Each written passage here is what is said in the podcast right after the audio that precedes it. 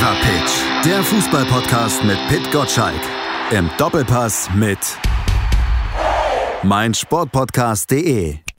Fever Pitch Podcast auf meinsportpodcast.de und bei Sport 1. Wir schauen mal ein bisschen zurück und voraus erstmal auf ein Finale, das natürlich die Antwort auf die Frage gegeben hat, wer ist Pokalsieger? Borussia Dortmund. Aber es hat auch viele neue Fragen aufgeworfen und die stelle ich natürlich an unseren Kollegen hier, an Pit Gottschalk. Hallo Pit. Moin Malte. Moin. Ja, du hast es gestern Abend auch gesehen, das Spiel zwischen Borussia Dortmund und RB Leipzig, den Sieg der Dortmunder. Wie hat es dir denn gefallen?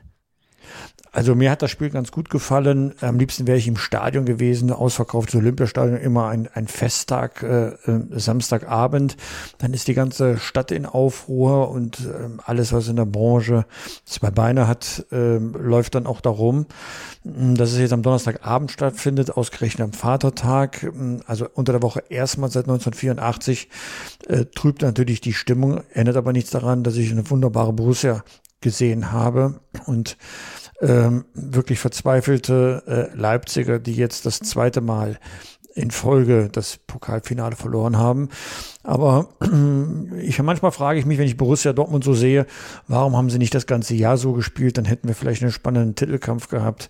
Es ist schon sehr ärgerlich, wenn man sieht, was in der Mannschaft steckt und äh, wie wenig es sie es in der Saison gezeigt hat. Aber das, was in der Mannschaft steckt, hat ja offensichtlich der Trainer rausgekitzelt. Edin Terzic, seit seiner Amtsübernahme, das hat Aki Watzke ja gestern auch in diversen Interviews dann nochmal hervorgehoben, wie er eine ja quasi tote Mannschaft, so hat er es ja ausgedrückt, dann wiedererweckt hat. Wir haben, wie oft wir hier in dem Podcast darüber gesprochen haben, dass Lucien Favre äh, ein Grund, wenn nicht sogar der Grund für ähm, den Zustand der Mannschaft ist. Ne? Da mhm. haben wir wirklich in der Vergangenheit ähm, alles analysiert.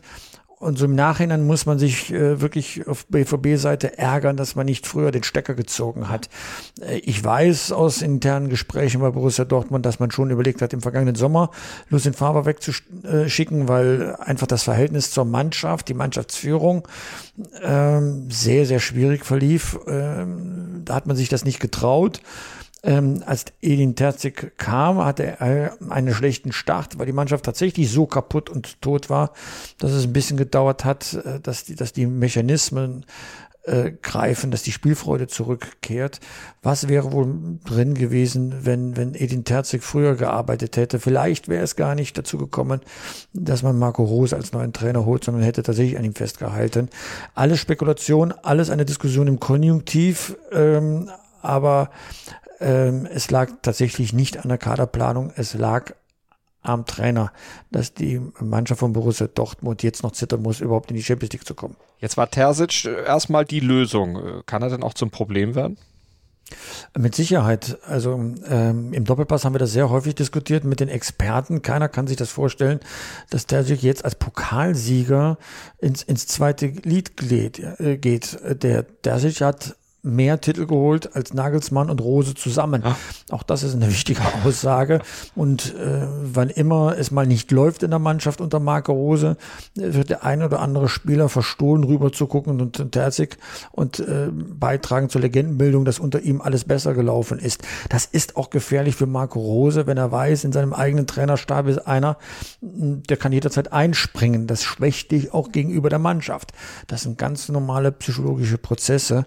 Deswegen Deswegen fehlt mir persönlich die Fantasie, dass entweder äh, Borussia Dortmund überhaupt äh, dieses Pro Problem sich selbst kreiert oder dass Marco Rose ähm, äh, das, das zulässt. Mhm. Ich glaube, in der, besten, in der besten Position von allen ist, äh, ist Edin Terzic selbst, ja. weil er kann es sich aussuchen, ob er bei Dortmund bleibt oder auf das eine Angebot, das der Bundesliga wartet, das äh, vielversprechend klingt. Wie schätzt du das denn ein? Ist der Einfluss von Rose so groß bei Dortmund? Weil Watzke ja gestern auch nochmal sagte, nee, nee, der ist schon unsere absolute Wünschlösung, wir sind da total zufrieden. Was soll er natürlich auch anderes sagen? Aber ist der Einfluss von Rose so groß, dass er sagen kann, so, okay, Terzic, äh, Mach den mal weg. Also die, die Meinung über Marco Rose im Verein ist ziemlich eindeutig. Dort heißt es, wir haben jetzt Deutschlands besten Fußballtrainer. Das ist die Meinung über Marco Rose. Und, äh, und man wird wie bei jedem Trainer am Anfang auf alles hören, was er sagt und ihm ein Arbeitsumfeld schaffen, dass er möglichst erfolgreich ist. Das wird ja erst dann schwierig, wenn vielleicht das ein oder andere Resultat mal ausbleibt. In entscheidenden Spielsituationen klappt es nicht oder man hat mal eine, eine Serie von Spielen, wo man nicht so sehr punktet. Dann wachsen ja erst die Zweifel und dann wird man überlegen, hm, war das denn alles so richtig, passt das? Dann wird auch der Druck von außen kommen natürlich, ja.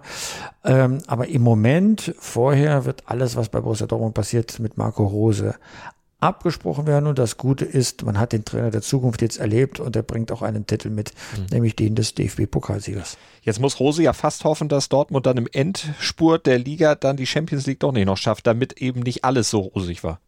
Naja, aber er ist ja nun auch Trainer, will auch lieber mit der Mannschaft in der Champions League spielen. Also wenn sich Dortmund nicht qualifiziert für die Champions League, wird, wird das vermutlich personelle Konsequenzen haben. Dann weiß man nicht, ob Erling Haaland nicht doch so viel Druck macht, äh, dass er den Verein vorzeitig verlassen kann. Ja, also, also ich glaube, die Probleme sind größer, wenn man nicht in die Champions League kommt, als wenn man in die Champions League, äh, wenn man die Champions League erreicht. Mhm. Ist denn äh, der Einzug der Champions League für dich wirklich der Gradmesser dann auch, ob Haaland geht oder nicht? Sagt er nicht auch, na komm, selbst wenn die Champions League erreicht wird beim entsprechenden Angebot, oh, dann gehe ich auch weg. Er hat sich sehr gefreut über den Pokalsieg und wie er neulich auf der Tribüne dann auch abgegangen ist, als er eben nicht mitmischen konnte. Das deutete natürlich auf eine Verbundenheit zum Verein oder zumindest zu den Mitspielern sehr hin. Also erstmal glaube ich, dass er ein guter Charakter ist. Also das hat man aus allen Ecken, die mit ihm äh, zu tun haben. Also das ist, glaube ich, äh, zweifelsfrei so. Aber natürlich will er auf der großen Bühne spielen. Also so attraktiv ist die Bundesliga auch nicht, dass ein, ein, ein Junge aus, aus Norwegen sagt, oh, ich wollte schon immer in der Bundesliga spielen. Also da wird die Premier League nochmal eine andere Magnetwirkung entfalten. Nein, nein, es geht um die Königsklasse. Und wenn man dort nicht spielt, ist es ein schwacher Trost zu sagen, naja, dann mache ich mal ein Jahr Warteschleife. Nein, dann wird der Druck steigen. Und äh, selbst wenn er dann bleiben muss, weil er halt einen laufenden Vertrag hat, dann wird er äh, sich nicht äh, unbedingt seine Motivation daraus holen, dass er jetzt gegen Mainz und Wolfsburg spielt, sondern da will er schon auf großer Bühne gegen die großen Mannschaften ran. Einer, der in den letzten Spielen, in den letzten Wochen mit dazu beigetragen hat, dass Dortmund eben diesen Schlussspurt dahingelegt hat, jetzt ja auch in der Bundesliga fünfmal in Folge gewonnen hat, Marco Reus. Den hatten wir auch schon sehr oft hier an dieser Stelle kritisiert. Soll der noch mit zur, WM, äh, zur EM? Das ist noch offen. Also der Bundestrainer hat sich sehr reserviert geäußert. Du kannst halt keine Mannschaft auf Marco Reus aufbauen. Geht nicht. Ne? Weil entweder ist er schwankend in der Leistung oder er ist verletzungsanfällig. Das ist ja das große, äh, die große Schicksalsgeschichte des Marco Reus. Aber du kannst ihn nicht als Eckpfeiler mitnehmen. Ne? Du, wenn du ihn mitnimmst, musst du hoffen, dass er funktioniert aber er hat halt äh, nie ein richtig großes Turnier gespielt äh, für die Nationalmannschaft. Und vielleicht ist seine Zeit auch vorbei, auch wenn jetzt in den letzten Wochen seine Leistung aufgeflackert hat. Aber wenn ich mich mal so entscheiden müsste, äh, Thomas Müller oder Marco Reus, würde ich mich immer für Thomas Müller entscheiden. Ist aus deiner Sicht diese Entweder-Oder-Geschichte dann für Löw auch entscheidend? Weil er darf ja 26 mitnehmen. Nee, glaube ich nicht. Also ich glaube, dass er dann schon ähm, eher guckt, wie variabel ist ein Spieler und das ist das Gute an Marco Reus. Wenn er gesund ist, hast du, hast du eigentlich einen Faktor in deinem Spiel drin, den du sonst nicht drin hättest. Wir haben ja keinen echten Mittelstürmer bei der Nationalmannschaft, deswegen ist es ganz gut, dass du einen hast, der zwischen den Linien doch für Torgefahr sorgt. Also du kannst nicht genug äh, torgefährliche Spieler mitnehmen und äh, dass er einer ist, der Assist macht und, und abschließen kann, steht ja außer Zweifel. Wie gesagt, äh, in der Vergangenheit war es nur nicht der Spieler, ähm, auf den du ein ganzes Haus bauen kannst. Mhm. Dann lass uns nochmal auch zum Gegner gucken. Lass uns auf die Leipziger gucken. Du hattest ja schon gesagt, wieder enttäuscht, wieder ein Finale verloren. Julian Nagelsmann, ist der mittlerweile doch vom Pep-Virus befallen, in besonderen Spielen dann mit anderen Ideen kommen als jemals zuvor? Gestern plötzlich zwei Stürmer auflaufen lassen. Guter, guter Punkt. Ähm, ehrlich gesagt ähm, ist es jetzt äh, schon offensichtlich, dass er in zwei wichtigen Spielen nicht den Killerinstinkt entwickelt hat als Trainer. Das hat natürlich immer in, in erster Linie mit der Mannschaft zu tun, wie die, äh, in welche Einstellung die reingeht, aber als Trainer sorgst du ja für die richtige Einstellung. Und äh, sowohl voriges Jahr gegen Bayern München wie dieses Jahr gegen Borussia Dortmund sind die Leipziger abgefertigt worden. Sie hatten nicht wirklich den Hauch einer Chance, auch wenn mal gelegentlich äh, die Leistung so aufgeflackert ist. Das Aufbäumen nach der Pause ist ja nun äh, offensichtlich. Da wird er auch schon die richtigen Töne gefunden haben, aber die hätte er besser vor dem Spiel finden sollen äh, und dass das Zweikampfverhalten doch äh, professionellen Standards genügen sollte. Und da waren einfach zu viele, zu viele Schwächen. Ähm, also ich sag mal, äh, die, im Abschluss waren die Dortmunder sehr glücklich und die Leipziger halt äh, sehr mit Pech gesegnet. Also wenn der eine sich da auf den Hosenboden setzt, das machst du eigentlich nicht im Strafraum, vor allem nicht im eigenen. Oder setzt sich auf den Hosenboden wie Haaland und fälscht ihn dann so ab, dass er doch noch reingeht. So, das meinte ich mit Glück. Ne? Ja. Da, da, da, kommt dann auch so etwas, etwas raus da läuft alles gegen dich. Äh, deswegen kann man ja nun dem Nagelsmann nur bedingt Schuld zuschieben. Aber ähm, ob er sich dann vercoacht hat, weiß ich nicht. Ich glaube eher, ähm, dass man, er hat einen Streit gehabt äh, mit seinen Spielern vorher aus dem Kader gestrichen. Ähm, äh, und wenn du dann, äh, dann auch noch verlierst, das ist nicht gut für deine Reputation. Also ein bisschen angekratzt fährt er jetzt schon nach München. Er kommt als Trainer ohne Titel. Ähm, das heißt, ähm, das wird ihn nicht aufhalten, äh, dass er die Titel dann bei Bayern München holt. Aber gegenüber der Mannschaft muss er sich jetzt noch mehr beweisen. Also da wird er auch, da werden sie ihn auch ein bisschen challengen und da muss er halt liefern. Aber das weiß er auch. Also dafür ist er schlau genug. Aber mit Titel wäre es einfacher gewesen. Wird aber Bayern auch so durchgreifen können wie mit Angelino? Du hast es eben kurz angerissen, dass er eben dann auch sagt, so, ich bin der Chef, ich setze dann eben auch einmal einfach raus. Auch wenn das ein Leistungsträger über Wochen war, wenn er dann in einem Loch ist und sich nicht entsprechend verhält, dann mhm. Kriegt er die Konsequenzen. Kann er das bei Bayern auch? Der, der, Unterschied wird sein, wenn er personelle Konsequenzen macht. Ja, er wird sich durchsetzen. In Leipzig kriegt er vielleicht mal ein, ein, ein kleines Aber äh, zu hören äh, in der Öffentlichkeit. Bei Bayern kriegt er zehn Abers zu hören von allen Seiten, weil jede Personalentscheidung, jeder, jeder Händedruck, äh, der ausbleibt, wird ja nun in München nochmal ganz anders, mit einer ganz anderen Wucht diskutiert und das musst du als Trainer aushalten können. Mhm. Er weiß es ja, äh, was auf ihn zukommt. Aber natürlich äh, wird auch innerhalb des Vereines alles hinterfragt, was er äh, personell en, en, entscheidet. Äh, du fragst halt in Leipzig den oder oder stimmst dich nur mit Oliver Menzlaff ab ähm, und bei Bayern München Faktor 5. Also äh, das wird nochmal eine ganz andere Wucht sein und da bin ich auch gespannt, wie er sich charakterlich dann dagegen stemmt. Er hat einen starken Charakter, das hört man von allen Seiten, mhm. aber das haben schon viele behauptet, äh, äh, zum Beispiel Luis van Gaal, wir erinnern uns, ja, der auch einsame Entscheidungen getroffen hat, das hat man bis zu einem gewissen Punkt mitgetragen, aber irgendwann war man das den einen, den einen Prozentpunkt drüber und dann war es dann auch vorbei, trotz Champions League Finaleinzug, trotz der Meisterschaften da sind die Bayern schon ziemlich konsequent, dass auch kein leitender Angestellter über dem Verein steht. Man sieht auch, Hansi Flick hat alles gewonnen ja. und trotzdem hat man relativ schnell die Nachfolge regeln können.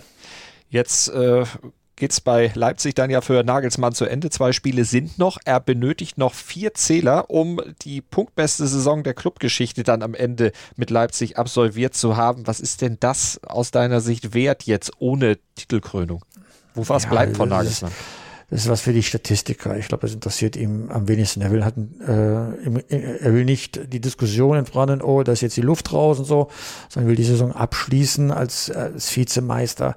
Das zählt alles andere ist was für Statistiker mhm. und für Malte Asmus. Aber hat denn dieser bekannt gegebene Abschied irgendeine Auswirkung jetzt auf das Saisonfinale aus deiner Sicht gehabt? Wir haben das ja bei anderen Trainern gesehen, was zumindest die Statistik hier gibt. Sobald sie bekannt gegeben haben, ich höre am Saisonende hier auf, geh weg, da sagte diese Leistungskurve ab. Naja, er hat auch das Finale letztes Jahr gewonnen, als noch klar war, dass er seinen Vertrag erfüllen wird. Also da reagiert jeder anders und, äh, und RB Leipzig gleich, gleich mehr, weil es ja gar kein richtiger Verein ist, äh, wie wir das von anderen ähm, Clubs kennen.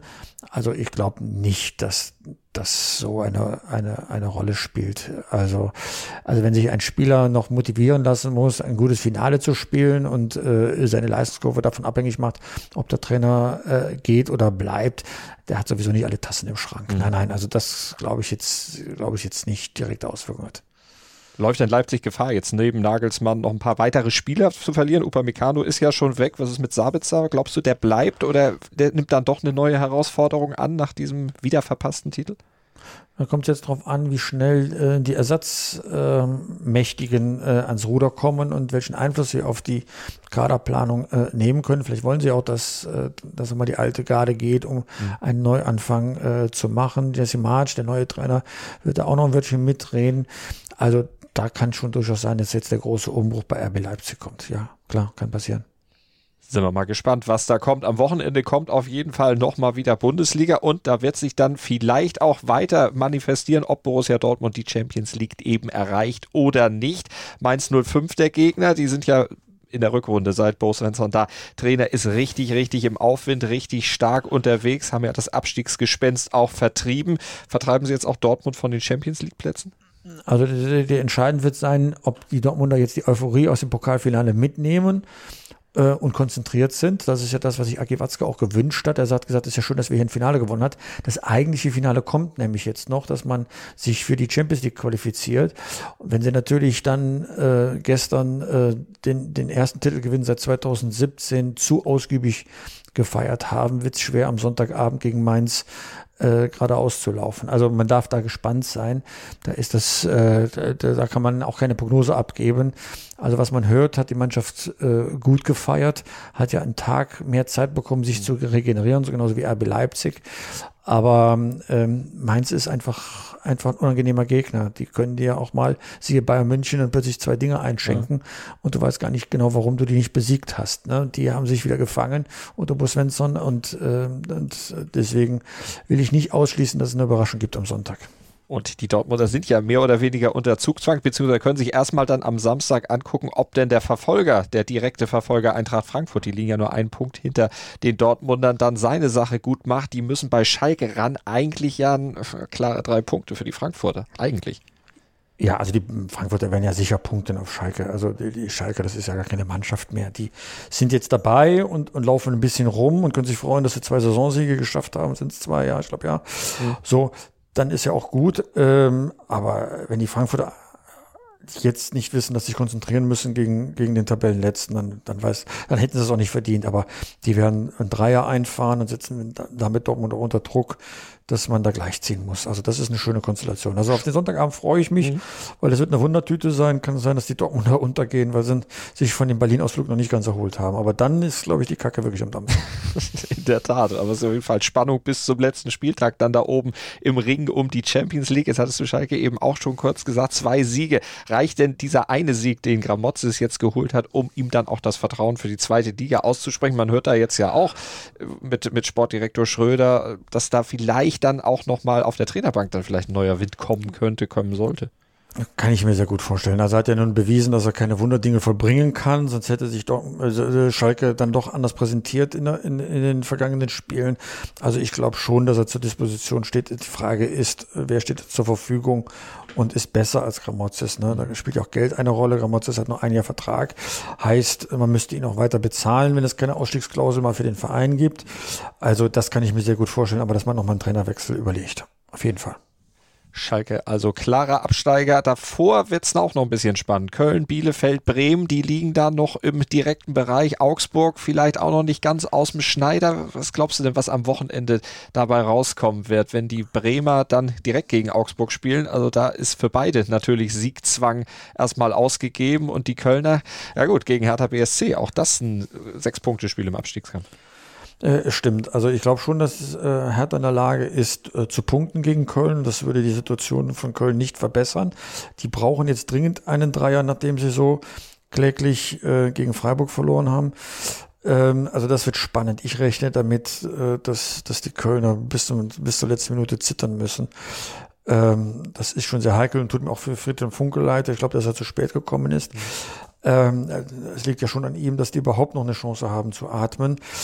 Also äh, ich, ich kann mir sehr gut vorstellen, dass die Kölner trifft, weil Hertha macht jetzt zuletzt doch einen sehr stabilen Eindruck. Auf jeden Fall können wir festhalten, dass der Spielplangestalter bei dieser Bundesliga-Saison intuitiv eine ganze Menge richtig gemacht hat. Absolut. Also spannend ist auf jeden Fall. Wenn wir schon oben keine Spannung haben, äh, wollen wir doch zumindestens das unten im Keller, äh, sag mal, die Nerven blank liegen. Also ich freue mich drauf. Es lohnt sich auf jeden Fall, die letzten beiden Spieltage dann nochmal richtig zu verfolgen und lohnt sich auch am Sonntag den Doppelpass zu gucken, selbstverständlich. Ja, natürlich. Also wir werden den, den Dortmunder Pokalsieg äh, ausgiebig diskutieren mit ähm, Kevin Großkreuz. Wir werden zum Thema haben den ersten FC Köln und auch Friedhelm Funkel äh, persönlich fragen im Doppelpass, äh, wie er das Wunder äh, bei Köln noch schaffen will oder falls Fakten geschaffen werden, wie es für ihn dann weitergeht und woran es gelegen hat, dass die Kölner dann doch die Kurve nicht gekratzt haben. Sonntag um 11 Uhr gibt es den Doppelpass, Montag ab 6.10 Uhr gibt es den Fever Pitch Newsletter dann wieder mit der neuen Woche und dann immer werktags, wenn ihr ihn abonniert habt, unter newsletter.pitgottschalk.de und den Fever Pitch Podcast, den gibt es natürlich auch donnerstags in der Regel, wenn nicht irgendwie Feiertage oder sonst was dazwischen kommen, dann auch neu und dann kriegt ihr überall, wo es Podcasts gibt, besonders natürlich auf meinsportpodcast.de und in der App von Sport 1. Und damit hören wir uns dann auch nächste Woche wieder. Pitt, vielen Dank. Schönes Wochenende, mein Lieber. Ebenso, Alter. danke. Ciao, ciao. Schatz, ich bin neu verliebt. Was? Da drüben. Das ist er. Aber das ist ein Auto. Ja, eben. Mit ihm habe ich alles richtig gemacht. Wunschauto einfach kaufen, verkaufen oder leasen. Bei Autoscout24. Alles richtig gemacht. Wie baut man eine harmonische Beziehung zu seinem Hund auf? Puh, gar nicht so leicht. Und deshalb frage ich nach, wie es anderen Hundeeltern gelingt, beziehungsweise wie die daran arbeiten. Bei Iswas Dog reden wir dann drüber. Alle 14 Tage neu mit mir, Malte Asmus und unserer Expertin für eine harmonische Mensch-Hund-Beziehung, Melanie Lippisch. Iswas Dog mit Malte Asmus. Überall, wo es Podcasts gibt.